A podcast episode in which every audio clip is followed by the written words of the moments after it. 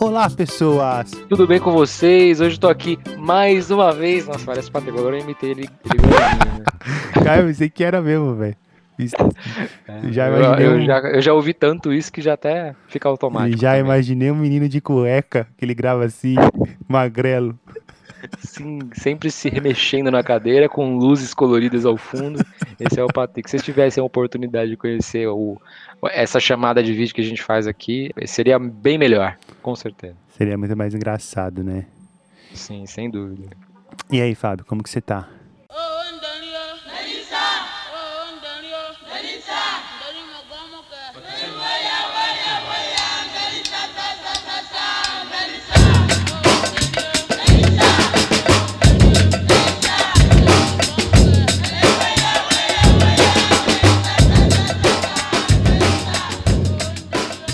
Tô bem, Marlon. E você, cara? Olha, Tô a primeira bem. vez que a gente tá gravando só nós dois. Pode de crer, né? Um ano e um ano e não sei quanto de podcast. Quase dois anos. Já gravei. Você já gravou com ele sozinho, né? Já gravei com ele sozinho. Eu já gravei com ele sozinho. Só que nós Então nunca gravamos junto. Acabando descobrindo quem é o editadorzinho desse podcast, né? Quem Exatamente. as coisas não aconteciam sem, né? Exatamente. Ah. Nunca tá fora, né? Impressionante. Só quando ele não, só quando ele não, não queria mesmo. É. Aí vai lá, vai lá vocês, foda-se. É, Tá eu vi por aí. É, a gente sabe que a gente tá no final do ano, né? Final do ano tem sempre aquele sentimentinho de esperança que nos toca, que a gente acha que vem dos comerciais da Coca-Cola, que vem É o décimo terceiro. que é o décimo terceiro, que será isso, né? Então hoje a gente está aqui para poder discorrer um pouco sobre o que é essa esperança, né? Como que essa esperança se constitui, qual o papel dessa esperança, principalmente pra gente que somos seres periféricos. Mas antes, vamos para os e-mails. O Patrick adora essa parte. E ama.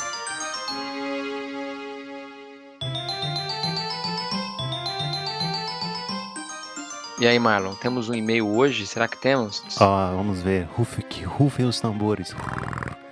Vamos ver aqui. Olha só, temos um e-mail hoje, hein, Fábio?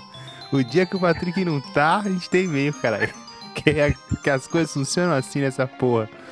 A gente tem um e-mail. Funciona quando ele não tá. A gente tem um e-mail da Sara Oliveira. Ela disse assim, ó. Oi, acho vocês incríveis. Casaria fácil com qualquer um. Ela fala isso porque ela não conhece a gente pessoalmente. Exatamente. Puta, você já viu a gente lá no Instagram? Ah, a gente é feio pra caralho, chato. Nossa, É você não aguentaria, não. Olha, e olha que eu já passei por bastante relacionamentos pra dizer isso, hein? Tem experiência na minha pele mesmo. É, continuando aí, em parênteses, você coloca aqui. Olha que eu não desejo casar, hein? PS. Só mandei porque vocês pedem tanto. Quis colaborar. Assim meu e-mail vai servir pra algo além de mandar um currículo. KKK beijos.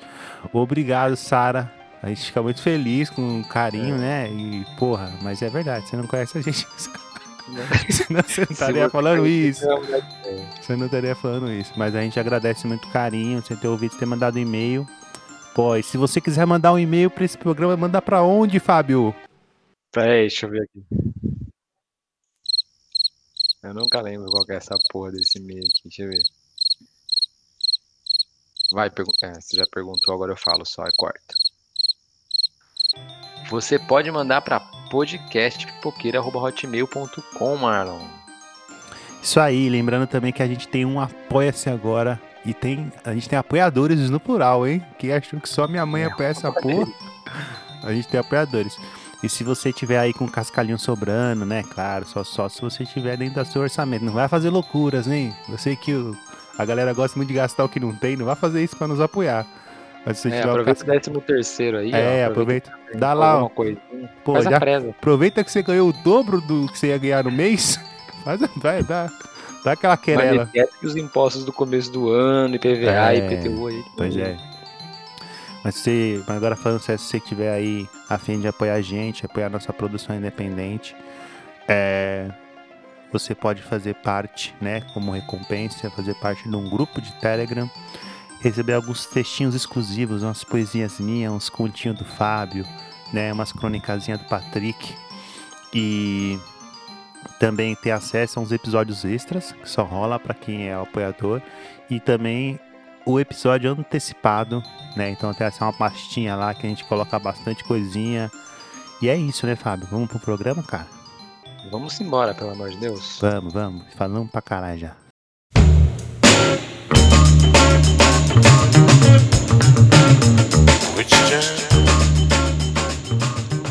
Fábio, é, sabendo que quanto mais a gente se aproxima do final do ano, a gente tem um sentimento de esperança que nos assola de forma mais aguçada por conta das expoliações que a gente passou o ano inteiro, no ano de pandemia, a esperança fica muito mais forte ainda? É, não. Com certeza. Foi uma pergunta quase que retórica. Concordo com você, porque é, eu tenho pra mim que as pessoas ficam mais esperançosas e alegres no final do ano por conta de, assim, tem feriado um próximo do outro, vai dar pra ficar sem trabalhar e ficar sem trabalhar é sempre muito bom, né? Pra quem é proletário principalmente. Então, Sim. é, Décimo então, assim, é- isso considerando quem é que para, né, no Natal e no Ano Novo. Tem gente que vai, total. Mas é para uma boa parcela da população parar de trabalhar acaba sendo, né, um vou esperando esse momento o tempo todo. É, e acho que também tem uma parada da- do final do ano é, ser o passo para encontrar pessoas, né? Tipo assim, tem gente que fica distante da família quase o ano todo, sabe? E aí vai encontrar a família no final do ano, tá ligado? No Natal, no Ano Novo, vai viajar para pro interior, ou vai para pro norte do país, enfim, para ir visitar, ou vem para cá, enfim. Mas é um momento em que as coisas, né, em que as pessoas têm a, a chance de se unir. Então tem uma coisa ruim esse ano é que isso não vai poder acontecer, né? Ou pelo menos o ideal é que não aconteça, porque não, não, a gente não tá melhorando em relação a cenário de pandemia. E o outro ponto que você tinha falado, né? Será que num ano de pandemia a esperança redobra, né? A gente ouviu o ano inteiro as pessoas falando 2020 tem que acabar, né? Já é, já deu, né? Não, E ainda dá mais, mais, ainda mais porque por conta que a nossa esperança, que é a vacina, né? Uma das nossas esperanças, que é a vacina, vem ano que vem, né? A galera Sim, tá, encerra, vamos pular, né? Se tivesse aquele contorno do filme Clique, tá ligado? pode crer. Cara, o que que você vai fazer quando você, você tomar a vacina, assim? Qual vai ser a sua primeira É, coisa, eu- assim? Eu acho Pô, acho que Vou no Sesc, foda-se. Eu vou no, Itaquera, que é o melhor. eu vou no Sesc, eu quero que se foda, tá ligado? Eu vou chegar, Ah. ó, esperando, assim, se mesmo que sair lá em junho, julho, eu vou pra quermesse, vou comer tudo quanto é tipo de pastel, doce que tiver. Mano, eu quero Eu esse, eu quero esse Colar evento, entendeu? botecos, só tica aqueles tiozinho fim de carreira e tomar no copo dos caras, tá ligado? Pode crer, isso aí, ó. E comer aqueles ovos laranja que tem em bar, tá ligado? É, Aquelas-. Pô, é isso. Se bem que o ovo eu nem tô comendo mais. Mas o. o- o- acho que esse ponto é importante, a gente tá falando aqui. É, da pandemia, do, do- da vacina, do ano que vem e tal.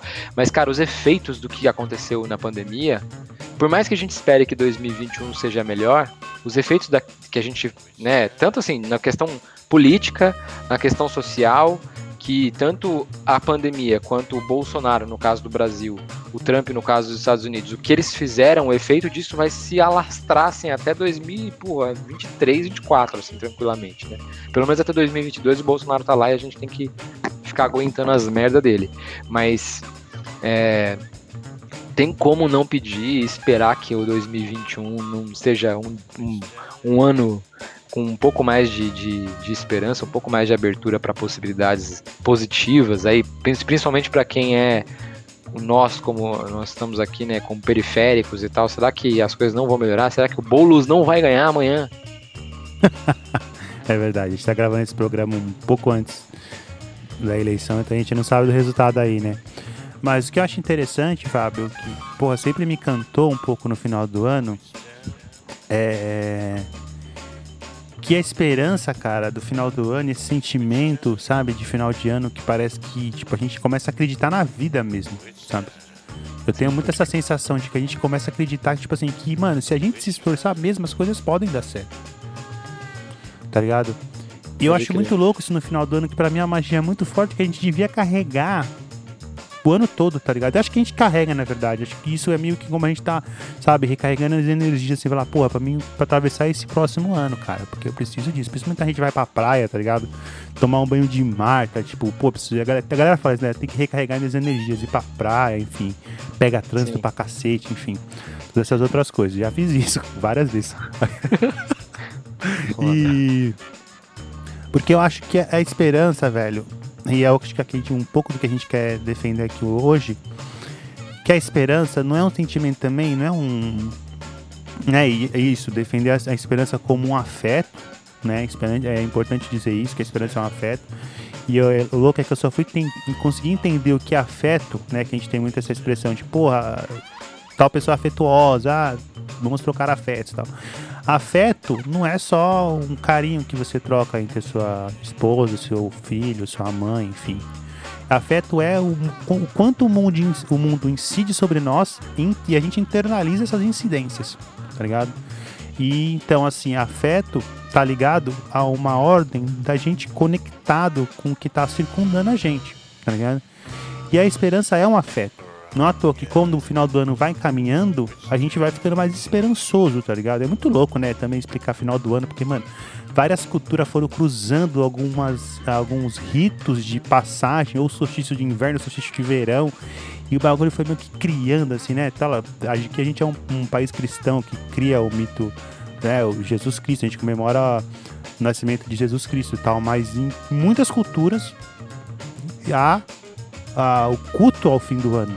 E essa época tipo, em dezembro, tá ligado? O que é muito louco. E então, acho que a gente entender a esperança como afeto também significa dizer que a gente não fica num papel de expectativa de mundo só esperando no sofá sentado. É claro que a paciência é um, algo muito importante para a gente entender que as coisas não acontecem no nosso tempo, existe um tempo para as coisas acontecerem. Só que também se a gente não se movimentar, a gente pode se fuder. É o que eu tava falando pro meu amigo ontem, olha, não existe nenhuma garantia do que se você se esforçar pra caralho, você vai conseguir as coisas. Mas existe uma garantia que se você não se esforçar, você não vai mesmo. Isso é O verdade. contrário é verdadeiro. É, tá ligado? E. E eu acho que a esperança é isso também, tá ligado? É, o- quanto mais difícil é a realidade da pessoa, mais ela é afetada por essa realidade e mais ela usa a esperança pra superar essa realidade, caralho.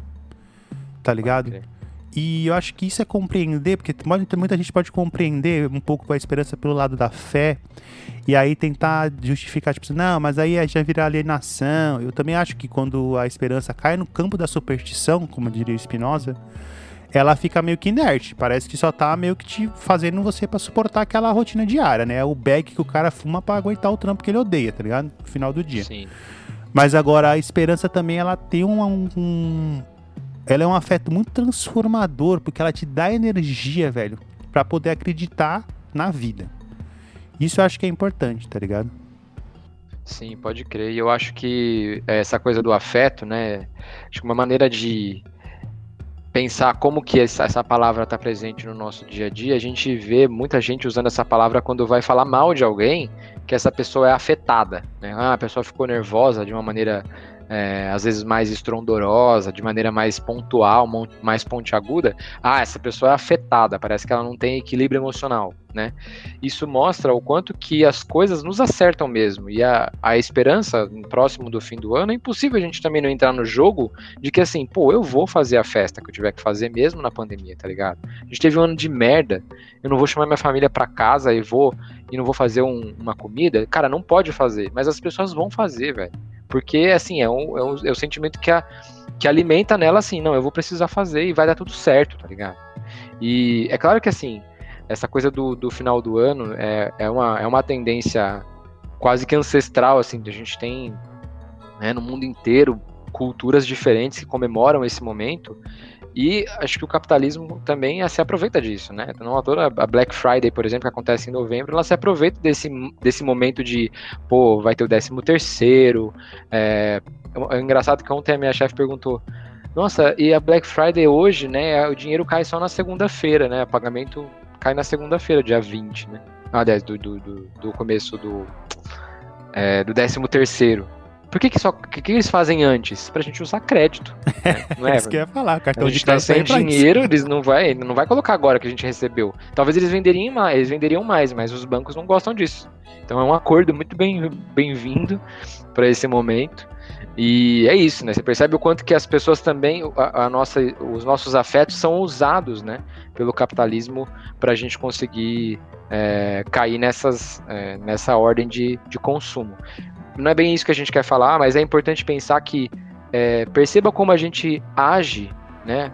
Assim, a Black Friday é um exemplo disso. Pô, o que, eu vou comprar na Black Friday? Nem preciso comprar nada, tá ligado? Não- mas, ah, pô, tá mais barato. Aí você vai ver, tá 5% mais barato no Brasil, tá ligado?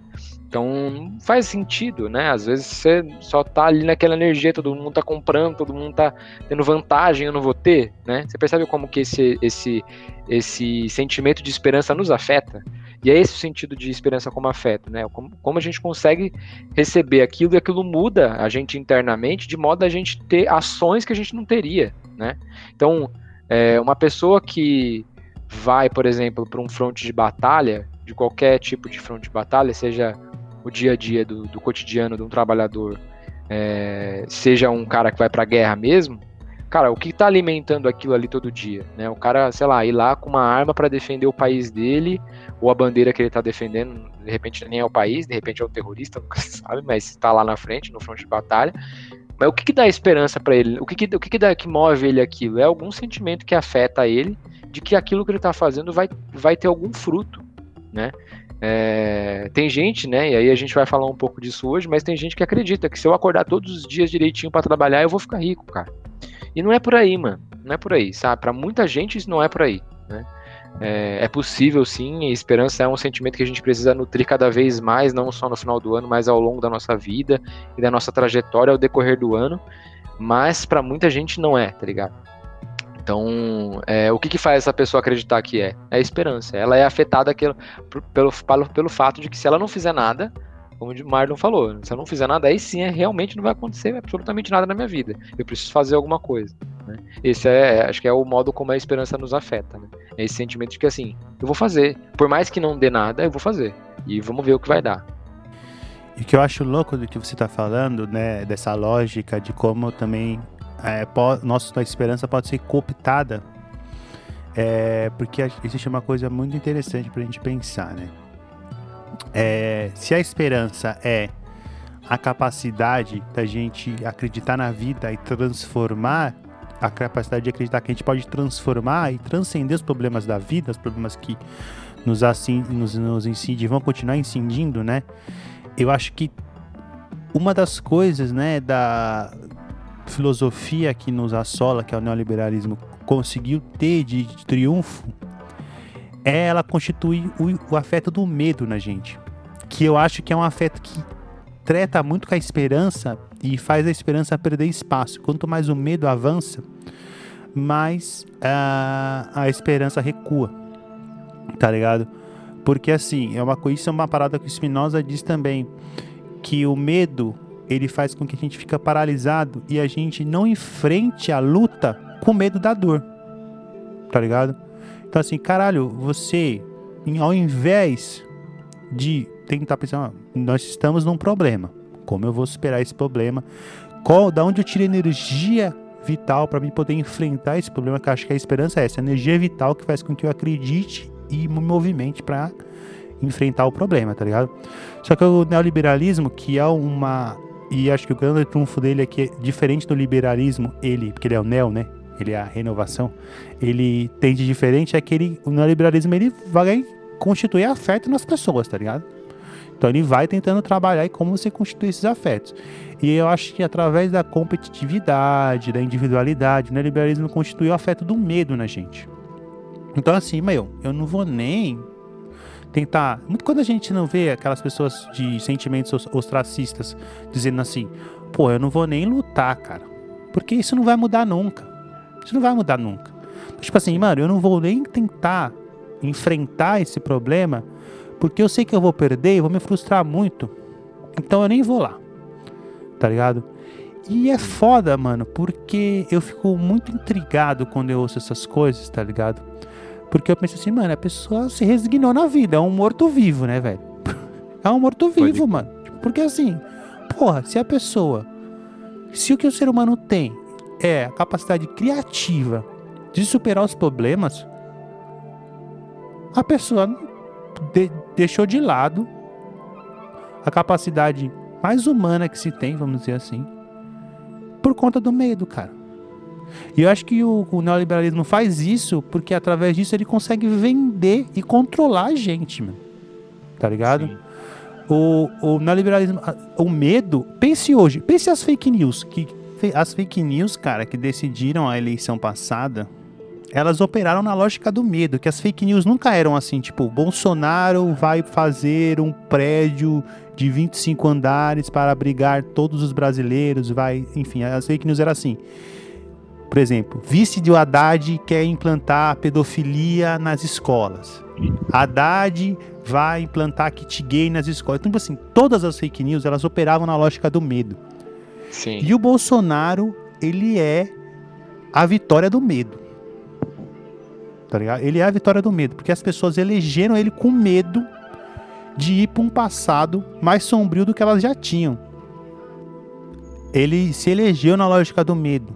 As pessoas pensaram assim: porra, pior que tá, pode ficar assim.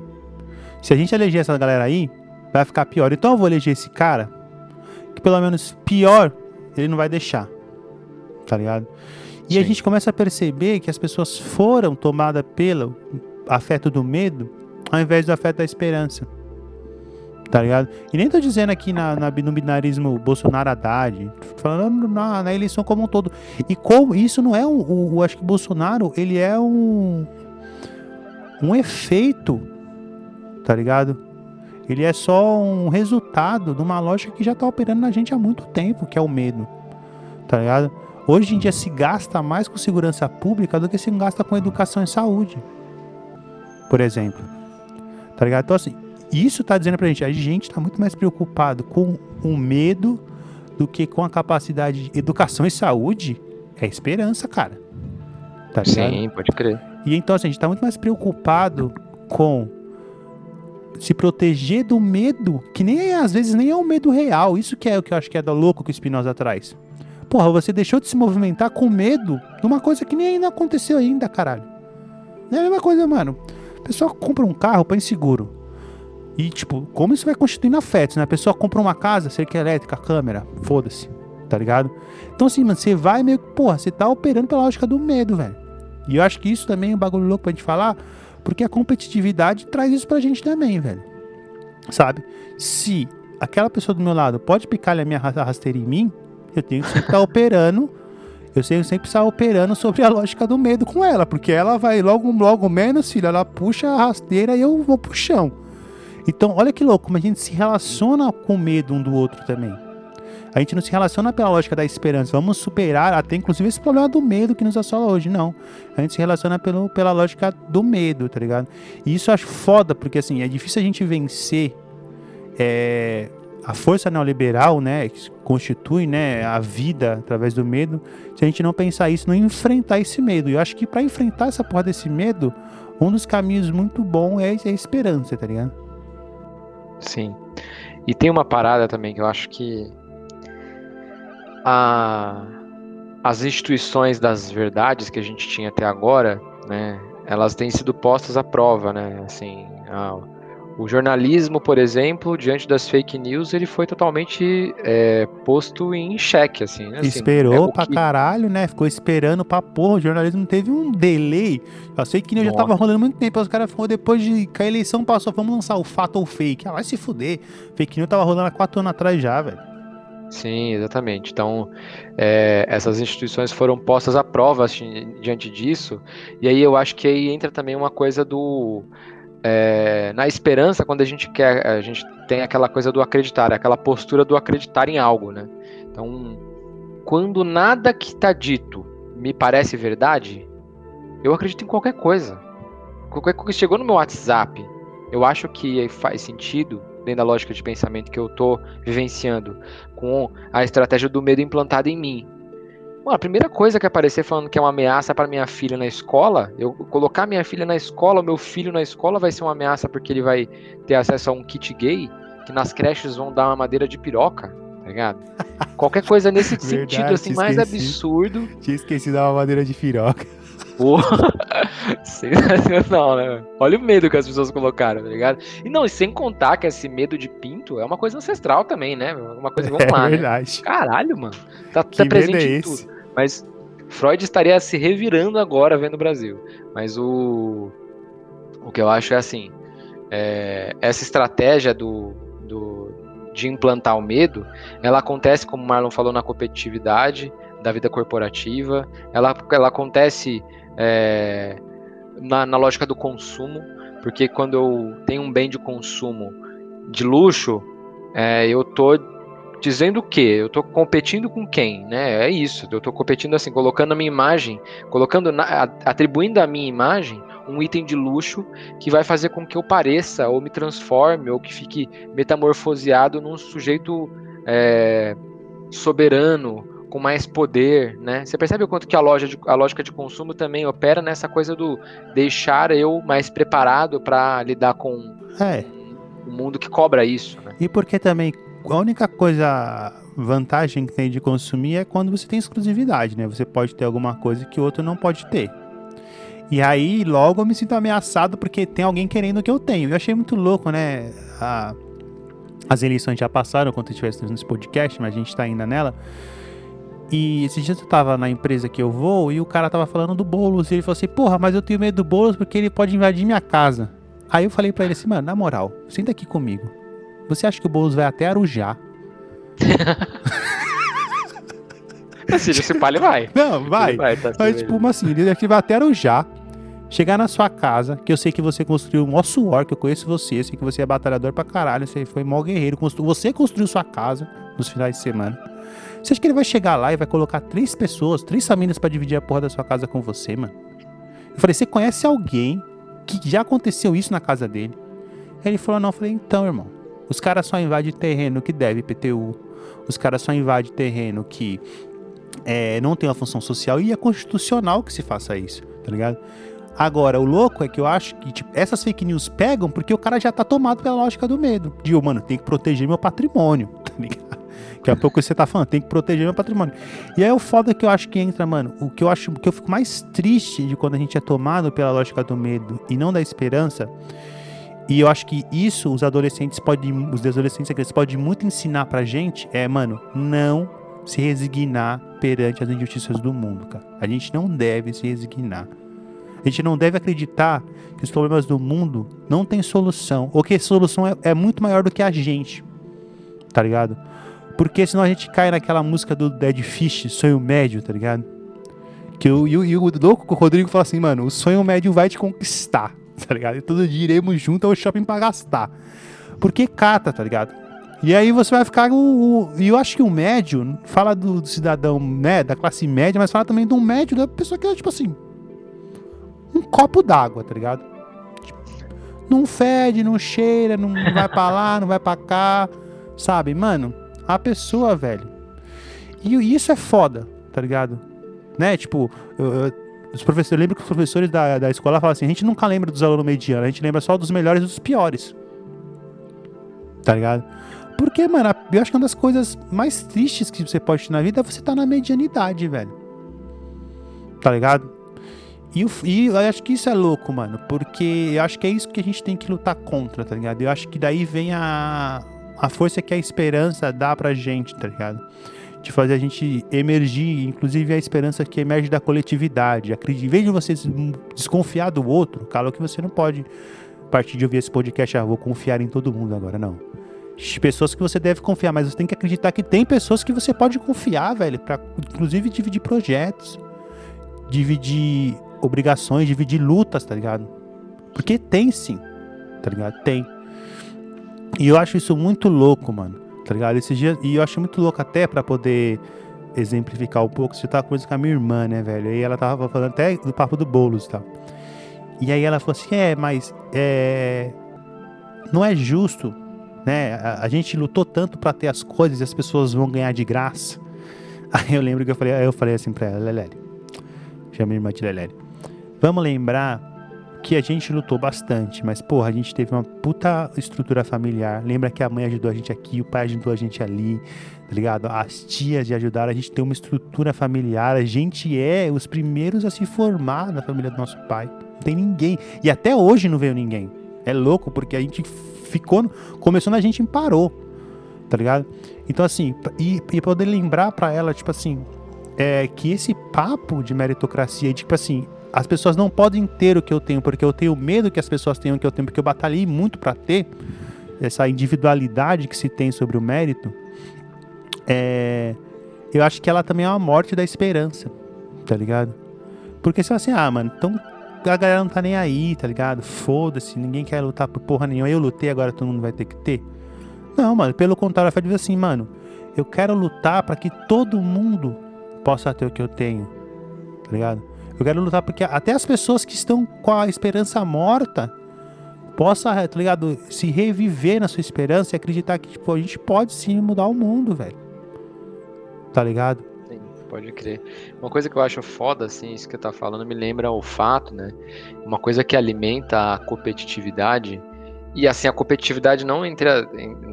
Não num, num num intramundo dentro de uma empresa, ou de, mas a competitividade como uma energia da, da nossa, da nossa existência, porque é, a desigualdade social, quando ela é lida de uma maneira incorreta, fica parecendo que assim, para alguns terem muito, outros precisam ter pouco, né?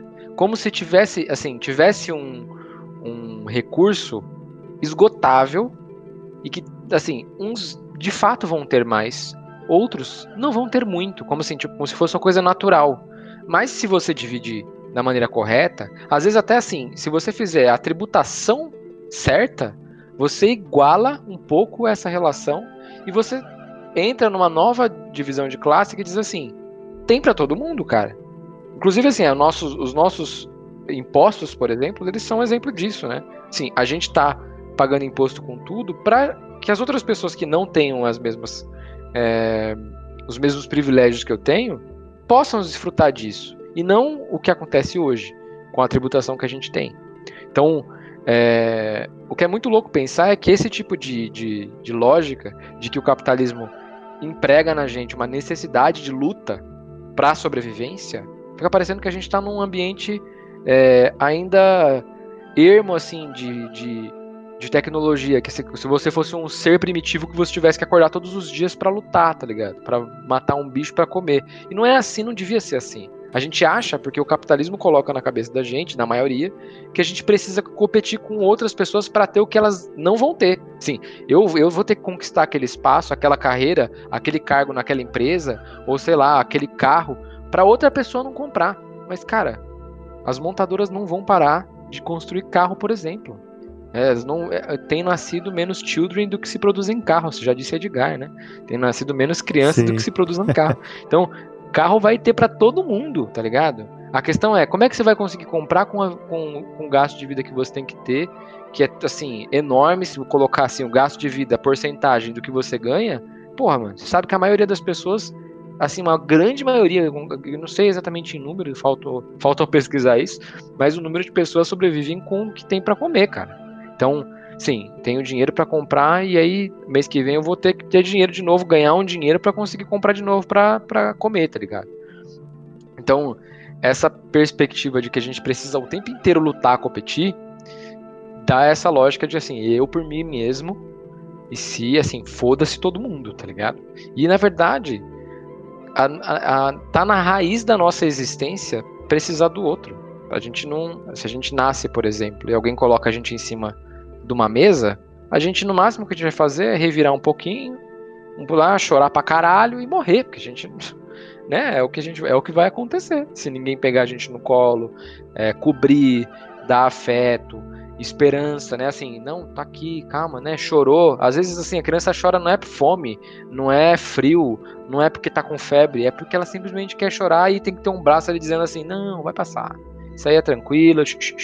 Não, não, não. É isso. E é isso daí isso ensina pra gente muita coisa, cara. Então, assim, é, essa ideia de que é eu por mim mesmo o resto que se foda, ela destrói totalmente a, a ideia de esperança, né? Porque eu preciso disso. Não preciso ter esperança. Eu preciso ter certeza. Eu preciso ter certeza através do quê? Eu indo lá todos os dias fazendo a coisa acontecer. Cara, isso é uma coisa que os coaches vendem bem, assim, também, né?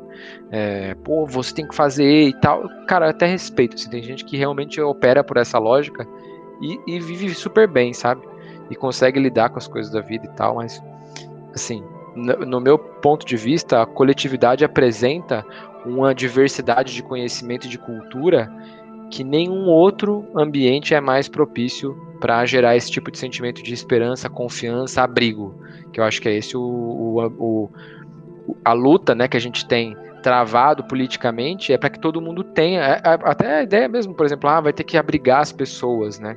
Se, quando as pessoas falam, ah, vai ter que colocar a pessoa na minha casa, ela não tá pensando, pô, tem alguém na rua, tá ligado? Não, e não é um alguém, é uma família inteira. É uma avó, um vô, um pai, uma mãe, uma criança que está na rua Exatamente. e tá sem abrigo. Quando ela diz isso, ela nem pensa que essas pessoas estão na rua vivendo o que estão É. vivendo. É louco, Elas né? só querem saber assim, não quero, eu quero garantir o meu espaço. O, e é louco, o outro privado. vira um inimigo, o outro não vira um, um irmão, é o outro não vira um irmão. O outro vira uma porra do inimigo. E a gente também esquece uma coisa que a gente já disse nesse podcast, que o todo é muito maior do que a soma das partes. Ou seja, mano, se todo mundo tiver condições para desenvolver a máxima ou a maior das suas potencialidades, o bagulho vai ficar melhor para todo mundo, mano. Imagine as pessoas que estão só indo lá fazendo um trampo mecânico e tem uma puta potência de, de agir, uma puta potência criativa. Se essa pessoa, além de fizesse, fizesse outras coisas, criasse outras coisas, o mundo ia ser muito melhor, mano. tá Sim, ligado? Pode crer. Mano, eu trabalho de, de consultor técnico. Sabe qual que é meu trampo? Encostar o ouvido do lado da máquina e saber pô, o que, o cara tá precisando, velho. Olha, mano, meu trampo é o mais fácil do mundo. Eu abro meu ouvido pra potência do operador que fica ali todo dia. E ele sabe o que ele precisa. Só que os donos não conseguem enxergar naquele cara a potência de transformar a realidade dele. Meu ouvido é chegar lá, como eu tenho moral, eu escuto e falo pros caras, precisa disso. Claro que eu sempre ressalto, olha, eu, eu só cheguei a essa concepção a partir do que os seus colaboradores me trouxeram, tá ligado? Então assim, isso é muito louco, velho. Isso é muito louco, tá ligado? Pra gente mostrar como essa lógica do medo e da competitividade faz com que a gente só perca, velho. A gente só perde, tá ligado? Só, e só vai perder.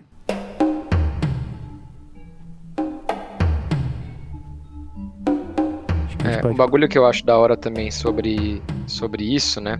O quanto que quando é num ambiente controlado, é, é importante ficar o tempo inteiro. Tanto é assim, é uma dificuldade que eu acho que as empresas têm, e eu trabalho no RH. É, curiosamente, esse mês a gente está falando sobre trabalho em equipe o mês todo, que é uma jornada que a gente faz. Mas as empresas ficam o tempo inteiro. Você pode olhar a missão de todas as empresas, vai ter lá trabalho em equipe. Vai ter. Porque assim, quando é tão difícil para as pessoas entenderem que a diversidade soma, que não só eu, só eu, não sou só eu que sou especialista nisso que vou conseguir fazer tudo acontecer, que vou precisar de da galera do operacional, da galera do, do comercial para fazer as coisas acontecerem, tá ligado? Não é só eu com a minha ideia incrível que vou fazer as coisas acontecerem. É tão importante que num ambiente controlado como é uma empresa, o RH e as, as, as instituições que têm essa estrutura ficam o tempo inteiro falando, gente, é importante trabalhar em equipe, é importante trabalhar junto, um ajuda o outro. Por que, que a gente não faz assim na sociedade? Por que a gente também não pensa assim fora da empresa, tá ligado? Que as pessoas realmente precisam um ajudar o outro, fazer o outro crescer. Tipo, é, ensinar um bagulho pra ele que é importante pra ele saber, pra ele conseguir dar um passo além da carreira dele, tá ligado? E a gente faz isso num ambiente controlado como é o da empresa, a gente fica o tempo inteiro promovendo isso, mas fora a gente tem essa lógica de o outro que se foda. Ele faz o trabalho dele Eu lá e já era. A maior hipocrisia do mundo, né? Que a lógica do mercado é competitividade, mas dentro da empresa, aqui não. E a gente sabe, o Não, Fábio é verdade. psicólogo organizacional, eu do trabalho, eu estudo, fiz estágio sobre isso, a gente sabe o quanto é danoso competitividade interna. Mano, destrói uma organização. Interfere em resultados e tudo. E o que eu acho mais louco, Fábio, também do que você está falando isso, você falou da diversidade. E olha que louco, as empresas hoje em dia perceberam que diversidade de gênero, de orientação sexual, de raça, faz inclusive com que a empresa tenha maior desempenho. Porque em vez de você ter pessoas que são constituídas através do mesmo afeto, porque elas têm a mesma, vamos dizer assim, mesmo este- estereótipo se é, social, ela tem, ela tem essa, né, a mesma característica social, outras pessoas que têm outras características, outras perspectivas e, assim, por outras características sociais constituírem outras perspectivas de vida, traz para a empresa uma pluralidade de superar seus obstáculos e desafios muito maior. E as empresas Sim. descobriram isso, por exemplo, mano, Magazine Luiza investiu num trainee para negros. E as empresas estão vindo com tudo por causa disso, percebeu assim, porra, se a gente colocar, quanto mais diverso for essa porra aqui, melhor é. Tá ligado? Porque a gente Sim. tinha um unissono aqui, e esse unissono tava atrapalhando a parada, tá ligado? E isso pra mim é muito louco, mano. Porque eu acho que tudo que a gente tá falando aqui constitui, mano, dizer assim, porra, vale a pena ter esperança. Tá ligado? Só que a gente tem que conceber, tal como a gente disse no começo, esperança. E aí eu vou trazer o cara que mais ensinou a gente de esperança, Paulo Freire, que esperança é esperançar, mano. Ele dizia que esperança é o verbo esperançar. Tá ligado? Eu vou até ler o que ele fala assim: esperançar é levantar, esperançar é ir atrás, esperançar é construir. Esperançar não é desistir, esperançar é levar adiante. Esperançar é juntar-se com os outros para fazer um outro modo. Tá ligado?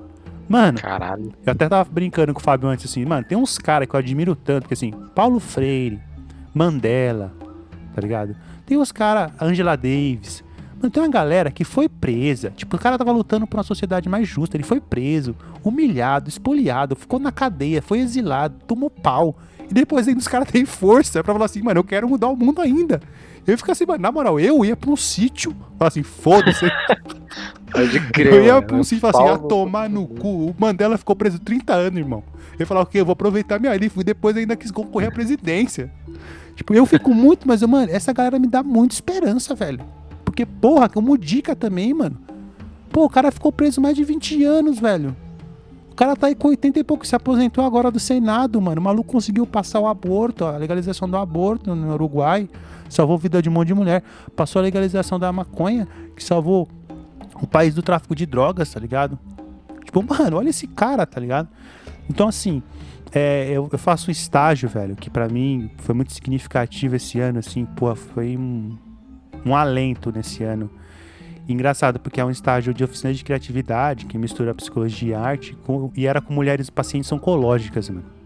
Pô, eu quis fugir disso como o diabo foge da cruz, tá ligado? Falei, mano, eu não vou aguentar, já tô um puto um ano ruim e tal. Tentei fugir, achar outros estágios, não consegui. Então a gente falou, então vamos lá para as pacientes oncológicas. Porque eu achei que ia ser muito pesado, mano. Pelo contrário, eu nunca encontrei tanta esperança na minha vida do que em pacientes oncológicas, velho. E aí, dentro do, do estágio, eu lembro que uma das oficinas que a gente fez, a gente tava falando de vida, justamente os caminhos da vida.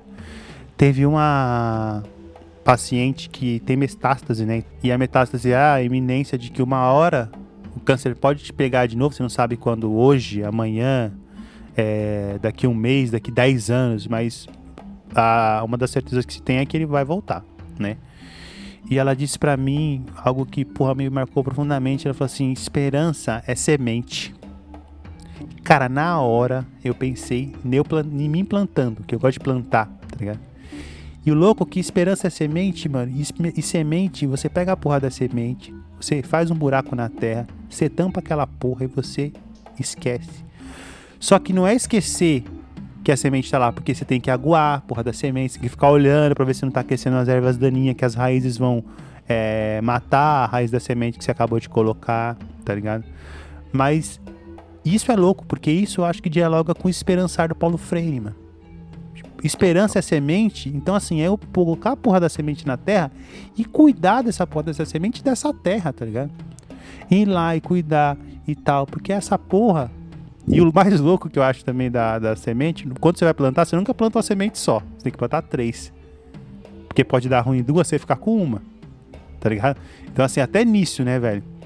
Quanto à esperança, porra, de semente, de você colocar três sementes pra você ter um porra de um pé, tá ligado? E eu gosto muito dessa, dessa parada, velho, porque eu gosto muito de entender esperança como esperançar, porque isso implica na gente se responsabilizar também pelos problemas que toca a gente, mano, tá ligado? E pensar que, tipo assim, porra, a gente pode superar, tal como a gente tá no final do ano agora com esse sentimento no coração, velho, sabe? Ou como um adolescente que se indigna perante os, os, os a justiça da vida. Por isso que ele é rebelde, né? Por isso que o adolescente é rebelde, que chega na fazenda, mano, eu não, não vou achar que tudo que meu pai fala é normal, não vou achar que tudo que estão me falando é, eu posso aceitar. Eu acho isso muito louco, velho. E é verdade, tá ligado? O adolescente é um, um moleque que tem esperança pra caralho, tá ligado? Assim, porra, né? O problema é que depois o adolescente cai no sonho médio do Dead Fish e aí desgraçou tudo, né? Mas eu gosto muito de entender, mano. É, esperança como semente. E, porra, aí uma das maiores escolas que eu tenho tido sobre esperança como semente, eu acho que tá aí pra gente. Eu acho que é o samba e o funk, mano. O samba, velho. Falando um pouco do samba Cara, o samba, ele nunca esteve desconectado dos problemas sociais que infligiam ele, seja pela marginalização, seja pelo racismo, seja pela miséria, pobreza. Só que o samba, ele não canta esses bagulho pela lógica do medo, pela lógica da resignação. Ele canta essa porra pela lógica da esperança, velho. Tá ligado? Isso é muito louco, mano. É muito louco. O samba, você vai escutar um samba normalmente, as pessoas não vão estar tá falando dos problemas de vida dela, tipo assim, pô, tipo uma hiena, ó vida, ó céus, ó mundo cruel. Elas vão estar tá cantando bagulho, tocando um pandeiro, fazendo um, um repique chorar, e o bagulho é na alegria, velho. Né? Tal como o Luiz Antônio Simas fala, né? As pessoas não festejam porque a vida tá boa, as pessoas festejam, festejam porque a vida tá ruim pra caralho, tá ligado? Então, assim. Sim. É, e eu acho isso muito louco. E o funk também, acho que o funk tem esse papel o Walter Benjamin fala algo muito interessante que ele fala assim: a arte é a capacidade de sintetizar os problemas sociais e fazer com que através da arte a gente consiga transgredir esses problemas sociais. Pô, o funk para mim é isso, velho. É um moleque de quebrada, quebradíssima, que tá cantando uma vida que não faz nem parte da realidade dele. Só quando ele canta essa porra dessa vida, ele dá esperança para que os moleques do lado dele falem assim, mano, a gente vai conseguir também. E a gente vai junto, mano. E a gente vai porque a gente vai conseguir, mano. E os moleques conseguem, tá ligado? Eu tenho um, tenho um vídeo aqui é, do MC Lip, né? Que chama Só Gratidão, mano. E olha esse vídeo e vai ver os comentários da porra desse vídeo, velho. Mano, é lindo, velho. As pessoas falam, porra, mano, essa música me dá energia pra me acordar todo dia pra ir trampar. Porra, essa música me dá energia pra me poder ir pra faculdade de noite. Porra, essa música me dá energia pra me cuidar do meu filho. Mano, isso, isso é foda, um funk, velho tá ligado? Foda, né? Isso é foda pra caralho, mano. Isso é esperançar, tá ligado? Isso é, é esperança na, no nosso cotidiano, passando, tocando nos carros do som, tá ligado? Isso é foda. Periferia é foda, na moral. É, não, é foda, é foda. Não, eu acho que é, a gente tá nessa nessa conversa de esperança como semente que você coloca ali, né? E a semente tem essa característica de durante algum tempo você não sabe o que vai acontecer, né? Você coloca a semente ali, vai dando, vai regando, coloca no sol, tira, dependendo da, da, de como aquela semente gosta de ser tratada, tem que colocar no seu quê. Eu não sou, o Marlon sabe mais isso que eu. Mas, enfim, você tem que fazer um trabalho ali antes sem ter nenhum tipo de evidência do que está acontecendo. Então, a esperança, ela é. Ela surge no, no mistério. Ela precisa ter o mistério para conseguir existir. E eu acho que assim, quando surge o primeiro brotinho, pô, deve ser uma, uma alegria do caralho, uma felicidade, sabe? E eu acho que não tem nem como tirar, desvincular a alegria que essa pessoa teve quando apareceu o broto do mistério antes, né? Tipo, puta, será que vai? A ansiedade, esperar que vai, tá ligado? Regar, e, e, e o gesto de regar, né? É o gesto do. Não, vai dar certo, tá ligado? Acho que as pessoas são assim. Acho que a história do meu pai, por exemplo, ele teve, mano, uma parte de tipo de câncer. Tipo, já teve câncer em tudo quanto é jeito, já teve recidiva, metástase, enfim. Já fez todo tipo de tratamento de câncer possível, mas ele, ele ficou 20 anos com isso, lutando contra isso, e em nenhum momento ele falou, não, desisto. Nenhum momento. Ele já perdeu, tipo, sensibilidade da perna, já, já perdeu é, movimento do, Não, movimento não, já teve uma, deu uma escurecida no braço dele uma vez. A boca dele vira, vivia cheia de ferida por conta dos remédios que ele tomava. Mas ele nunca falava que não, já era, já deu. Ele tava sempre falando, não, mas eu- o médico falou que vai dar certo dessa vez. Tá ligado? E, e não foi isso que matou ele, tá ligado? Isso que foi o mais louco é isso, né? Tipo, ele, lógico, ele já, já ele morreu por outros motivos, mas é, eu, eu acho que, inclusive, eu olho, assim, pode ser até um, um absurdo dizer isso, mas eu acho que ele viveu mais por conta do câncer, cara. Porque ele, depois que ele descobriu o bagulho, ele começou a dar valor pra vida dele de um jeito, tá ligado? Ele começou a aproveitar a vida dele, tanto que o médico, que a primeira, meu pai teve um, um, um câncer de medula óssea, que é um dos piores que tem, que tem que fazer um transplante. Ele fez o transplante, deu super certo, teve quase nenhum tipo de. de é, como é que fala? De Complicação? Isso, Com- de complicação Aham. do transplante. Porque geralmente transplante é complicado porque depois de um tempo ele começa a rea- o corpo começa a reagir, achar estranho aquele corpo, né? Estranho dentro dele e tal. Então, no caso dele não deu assim. O médico rejeição falou que, mesmo, olha, né? Teve nenhum tipo de rejeição, é isso? Rejeição, exatamente. Não teve nenhum tipo de rejeição. E o médico sempre falava, ó, não, tá- você tá- reagiu muito bem, mas assim, se esse negócio de andar de moto, jogar bola, não vai dar mais, tá ligado? Isso quando meu pai lá, há 20 anos atrás, quando ele descobriu. E começou a fazer os primeiros tratamentos contra o câncer. Cara, meu pai, a primeira vez que ele saiu assim do hospital, teve, teve alta, começou a recuperar a saúde dele, o que ele mais fazia era jogar bola, mano. Tipo, o que ele mais fazia era jogar bola, andar de moto. Por mais que a gente fale, ó, a sua, a sua vida tem que mudar. Você tem que achar uma coisa que você gosta de fazer que não, não vá onerar tanto o seu sistema imunológico. Você tem o pior câncer que tem. Você... Foda-se, cara. Ele ia pro meio do mato pra pegar bambu no, em outubro. Ele fazia, ele ia pescar, foda-se, no meio do mar, pegava frio, vento, tá ligado?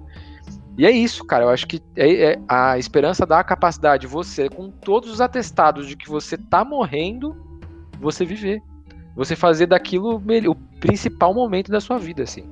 Então, eu acho que esse é um exemplo foda, assim, de não só de pessoas com câncer, mas quem vive algum, algum problema de saúde que onera muito, a puta, fica fraco, fica com imunidade baixa, não pode comer qualquer coisa, tem que ficar tomando remédio, passa mal por conta do remédio.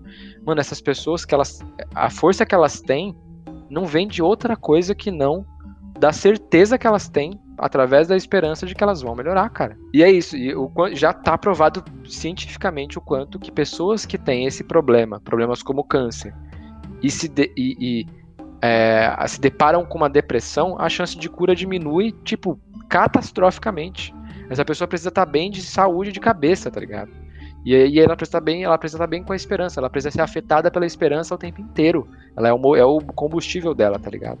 Então, fazendo um paralelo disso com o que, a o que vive a periferia, é, eu logicamente não entendo a periferia como uma, uma massa doente. Pelo contrário, eu acho que é a, é a massa saudável, tá ligado? Porque é a, a galera que tá ali lutando todo dia por um bagulho que acredita. É, a, a periferia como um todo vive dificuldades tal qual uma pessoa com câncer vive. Que é assim, pô, eu, eu podia só subir uma escada, mas, cara, é foda demais. Quando eu faço quimioterapia, é foda demais subir uma escada. Era só isso que eu queria fazer. Eu não queria ter que suar pra subir uma escada. Eu queria só subir a escada, tá ligado? Mas não, tem que fazer o dobro, né? E a periferia é isso, subindo escada cada vez Tem que mais subir a escada cada com uma vez pedra na mão, com a perna só, outro morcego em cima chupando sangue. Esse... Exatamente. Tá? E aí, aí o que é mais louco, né? E aí quando a pessoa faz, transforma essa vivência, é, essa vivência caótica que é talvez a vida da periferia, quando ela vai transformar isso em uma letra de uma música de funk, o que, que ela fala? Ela fala que puta, vai dar tudo certo, independente de qualquer coisa vai acontecer, tá ligado? Vai, vai virar, o meu dinheiro vai vir, tá ligado? Eu vou conseguir sair dessa merda de vida. E é isso, mano. As pessoas fazem isso. Elas conseguem na periferia. É isso que eu falo, que acho que não tem lugar. é, eu acho que o, Mano Brown fala um bagulho na letra que é, tipo, tenha fé porque até no lixão nasce flor, né? Tipo assim, você pode desmerecer aí o, o, que você quiser periferia, meu brother. Mas dá, dá, dá espaço pra essa galera entrar na faculdade. O Marlon mesmo, mano, tá falando isso direto, tá ligado? O quanto que a psicologia preta precisa estar na universidade como uma matéria, mano. Precisa tá, entrar no, no currículo do bagulho para você ver o que vai acontecer. Aí sim o bagulho vai transformar, entendeu? É a mesma coisa. Se você não colocar pautas periféricas dentro da academia, dentro de espaços que são é, de, de, de quem tem privilégio frequentar, mano, você pode ter certeza que transforma tudo, mano. Transforma a psicologia. Eu mudei a minha maneira de pensar a psicologia depois que eu conheci o Marlon, depois que eu conheci a psicologia preta, por exemplo, tá ligado? Porque é isso, você fala, caralho, então aquilo que eu pensei e estudei durante a faculdade, não é que eu não vale mais nada, mas é que precisa ser reestruturado, mano precisa ser repensado, precisa ser. Eu acho que só faz isso se alguém da periferia entrar no bagulho, tá ligado? Então é isso. Tem a capacidade de transformar as coisas, assim, de maneira é, transversal. Acho isso foda. E eu acho mais louco que você falou do seu pai, e eu fiquei pensando na metáfora da semente. E a gente pode pensar que uma semente, quando ela planta, vira uma árvore e ela dá fruto, ela vira semente pra caralho. Você pegar uma, uma semente de tomate, ela vai crescer. Se ele der cinco tomates, abre um tomate. Quantas porra de semente de tomate tem lá dentro? Tá ligado? E eu acho que é isso que o seu pai também fez em você, tá ligado? Ele deixou a semente plantada dentro de você e com certeza você vai passar essa semente pros seus filhos, se você quiser ter. Tá ligado? Você vai falar pros seus filhos: olha, mano, meu pai era assim, assim, assado, tá ligado? E essa Pode semente crer. que ele plantou em mim, mano, vai continuar. Seus filhos vão pegar, vão levar pros seus netos, tá ligado? É o que o Paulo Freire fez com a gente, mano. É o que o Mandela fez com a gente, é o que o Mujica fez com a gente, tá ligado? Porque eu acho que esperança também é isso, mano. É plantar semente nos outros. Tá Caralho, foda. Porque eu acho que existe um conceito, você falou de psicologia preta, eu lembrei da filosofia africana, que é da matrigestão, mano né? E a matrigestão é gerar potências, mano. Gerir potências. Então a gente não pode ser sujeitos que matam potência dos outros. A gente tem que ser sujeito de semente, mano, que gere potência nos outros. Tá ligado? A semente ela é gerida na terra, mano. Então você coloca lá, tá ligado? Então é isso, né, velho? Tipo, quanto a gente vai enfrentar a vida. Isso não dizer, ah, a vida é maravilhosa, pô, a vida é, né? Tipo, a puta, positividade, good, good vibes total, né? E tal. Vamos enfrentar a vida através do, do da good vibes. Não, mano, eu acho que a gente tem que enfrentar a vida qual como ela dura ela é, difícil ela é, mas como com a esperança guiando a gente, né? A esperança sempre sendo nosso fio caminho. condutor, nosso caminho, isso. Então é eu isso. acho que eu acho que uma coisa também que é da hora de falar dessa semente, né? É, agora a gente está hoje é o dia que antecede o segundo turno aqui em São Paulo, que tem aí uma divisão clara entre esquerda e direita, mas principalmente uma divisão clara entre continuar a mesma porra e fazer alguma coisa diferente. É, ou pelo menos acreditar em alguém, em alguém diferente, né? Exatamente que vai funcionar com, com bolos, por exemplo, aqui em São Paulo. Mas, mano, o fato, eu que eu estava conversando agora há pouco, o fato do Boulos ter ido para o segundo turno já me dá uma. Por mais que ele não ganhe, né? Eu espero que ganhe, cara. Não. não sem querer fazer nenhum tipo de, de campanha que, cara, não conheço ele a fundo para dizer, pô, pode confiar, volta lá. Mas, cara, eu espero que ele ganhe, tá ligado? Porque do jeito que tá, a gente vai ficar é, mais quatro anos, tá ligado? É, e mesmo que ele não ganhe, eu, as, assim, eu troquei uma ideia com o meu irmão. Meu irmão, ele, ele, ele é uma pessoa é, que eu admiro muito, mas em relação a questões políticas a gente é bem avesso. Ele não chega a ser a votar a, a achar o Bolsonaro o cara incrível, não, ele odeia o Bolsonaro tanto quanto eu, mas ele é um pouco mais voltado para a política neoliberal, vamos dizer assim. E eu trocando ideia com ele nessa última eleição, ele falou: "Eu vou votar no Boulos, cara". Porque, tipo, ele. E assim, eu ver o meu irmão mudando a ideia dele sobre a questão política e fala: não, acho que é o melhor realmente é votar no Boulos. Porque esses caras só vão privilegiar a empresa, só vão privilegiar a classe, é, a classe média alta, e o que tá precisando agora é a galera que, que não tem o bagulho.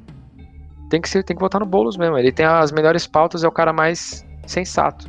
Pô, eu vendo meu irmão falar isso, mesmo que ele não vote no Boulos, mesmo que fosse só um assunto para encerrar ali, pô, já é bom pra caralho pensar isso. A minha sogra, mano, minha sogra odeia o PT, por exemplo. Ela posta os bagulho do Lula e, tipo, odeia o Lula, odeia a Dilma, aí xinga a Dilma e xinga o Lula. A mesma coisa que só não é Bolson... ela só não é bolsonarista, ela também detesta o Bolsonaro, talvez até mais do que odeia o Lula. Mas ela vai votar no Boulos. mano. Tipo, caralho, e ela, ela podia cair naquela lógica do ah, esquerda não. Mas ela não caiu, mano. Então será que alguém. Será que a galera também já não tá andando um pouco mais essa ideia? Tipo, caralho, não é mais a mesma bosta, assim, não é mais a. a- não, é, não é fruta do mesmo saco, tá ligado? As pessoas estão conseguindo Sim. olhar pro bagulho e ver, não, a gente precisa de esperança, a gente precisa sair fora dessa porra, tá ligado? E o louco, o mais E- louco é que a própria campanha do, do Bruno Covas é tipo assim: pra que, que você vai mudar se o que tá já tá bom, tá ligado? Tipo, pra que, que você vai acreditar em esperança sendo que a merda que tu tem é o que tu tem? É melhor você ficar com a merda que tu tem que você ficar sonhando demais, tá ligado? E é louco, porque isso é o desenho do neoliberalismo. É o desenho, velho. Sim, pode crer, mano. Caralho, foda, muito bom. Muito bom. Então é isso, galera. Tenham esperança na vida. Se a sua esperança se alicerça na religião, se ela se alicerça. é, tem uma música do Brasa que fala, né? Fé é a confiança no que quer que se, que se insista. Tem fé o ateu, tem fé o cientista, né? Então, se ela se, se alicerça na ciência, se ela se alicerça em qualquer coisa, mas espero que sua esperança tenha um alicerce, que a gente possa acreditar que a gente pode transformar a vida, porque a gente realmente pode, tá ligado? É isso, Fábio. É isso aí, Marlon. Terminamos? Quer fazer um salves?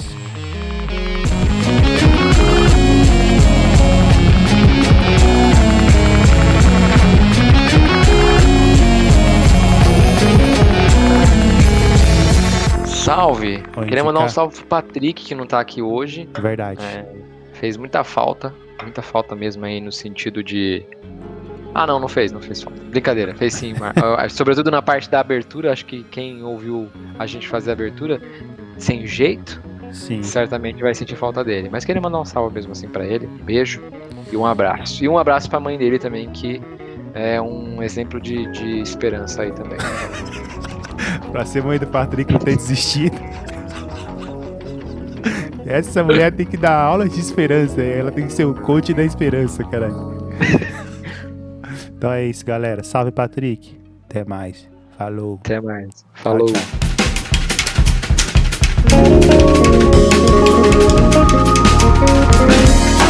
Thank